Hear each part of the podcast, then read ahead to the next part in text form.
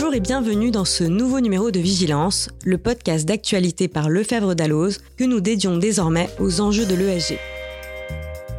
Je suis Sophie Bridier, rédactrice au sein de la rédaction Droit des Affaires, et aujourd'hui nous allons faire un véritable tour du monde avec notre équipe de journalistes, Mathieu Barry, Leslie Brassac et Joséphine Bonardo.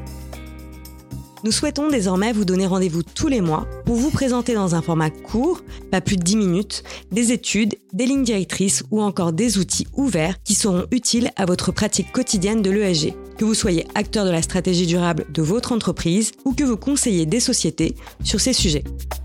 Alors on commence tout de suite avec toi Mathieu, qui va nous présenter un premier sujet en environnement. Alors je vais vous parler d'un chat GPT pour débusquer le greenwashing et l'éco-blanchiment.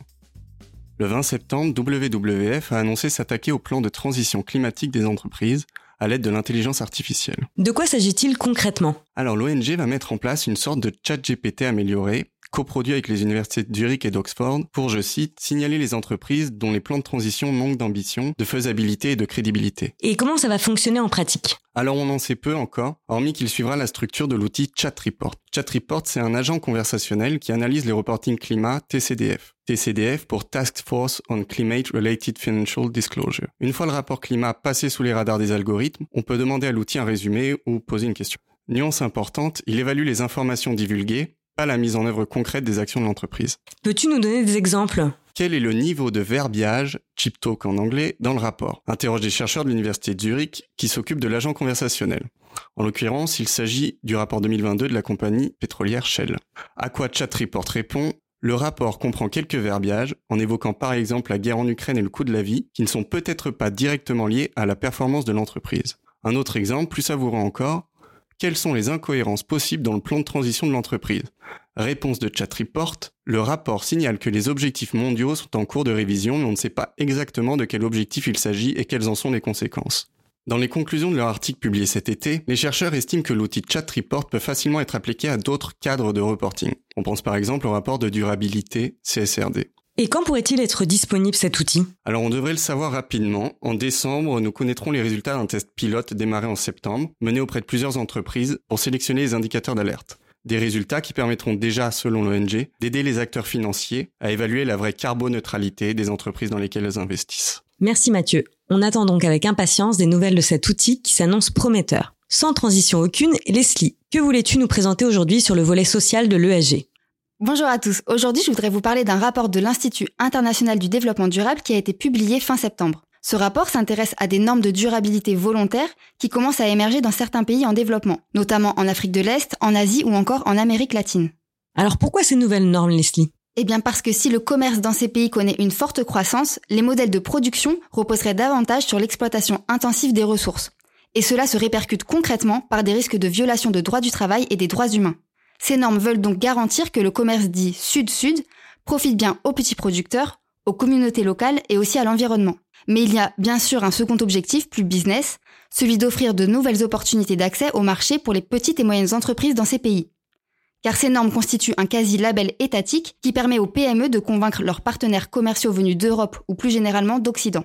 Partenaires qui sont le plus souvent des grands groupes qui doivent eux-mêmes se soumettre à des normes obligatoires ou quasi obligatoires, de plus en plus exigeantes sur le plan social et environnemental. Ils sont à la recherche de moyens de s'assurer que leur chaîne de valeur est ESG compliante de bout en bout. Ok, alors pourquoi ces normes doivent-elles interpeller nos auditeurs aujourd'hui?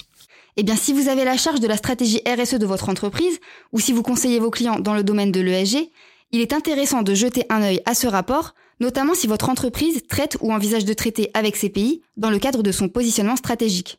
Cela vous donne des garanties préalables sur les pratiques de production durable de vos partenaires commerciaux s'ils sont établis dans ces pays émergents.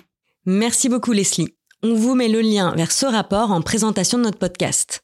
Joséphine, toi tu voulais nous parler d'une étude mondiale éclairante sur les actions des conseils d'administration en matière de durabilité. Oui, Sophie.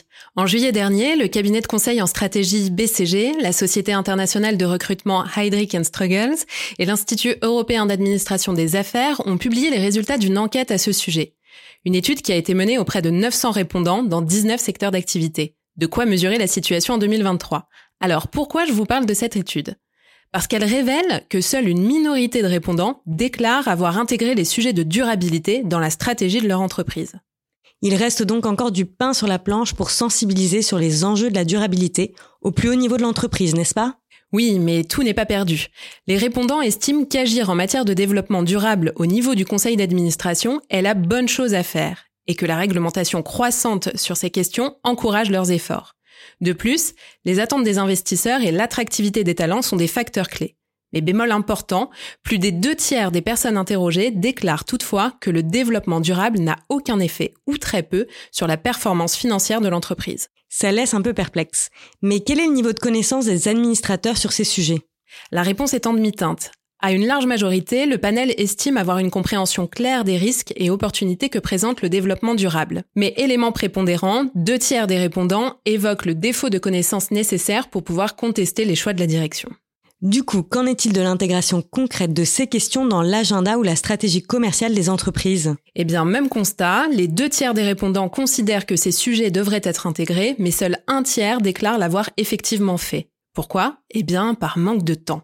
Près des trois quarts des administrateurs déclarent ne pas pouvoir consacrer suffisamment de temps au développement durable du fait de la nécessité de se concentrer sur d'autres sujets hautement prioritaires. Alors pour mêler durabilité et stratégie, que faut-il faire? L'étude donne plusieurs pistes. Tout d'abord, affiner la gouvernance, notamment en renouvelant la composition du conseil d'administration et évidemment en lui permettant de consacrer plus de temps à ces sujets. Seconde piste, celle de la formation. Il faut permettre aux administrateurs d'approfondir leurs connaissances sur les sujets de durabilité. Enfin, le rapport évoque nécessairement la question du leadership. Bénéficier d'un leader fort au sein du conseil d'administration, capable de donner des orientations claires sur les choix parfois difficiles de la direction, serait un énorme plus. Merci beaucoup Joséphine. Vigilance, le podcast d'actualité sur l'ESG, c'est déjà terminé. On se retrouve donc dans un mois. À très bientôt.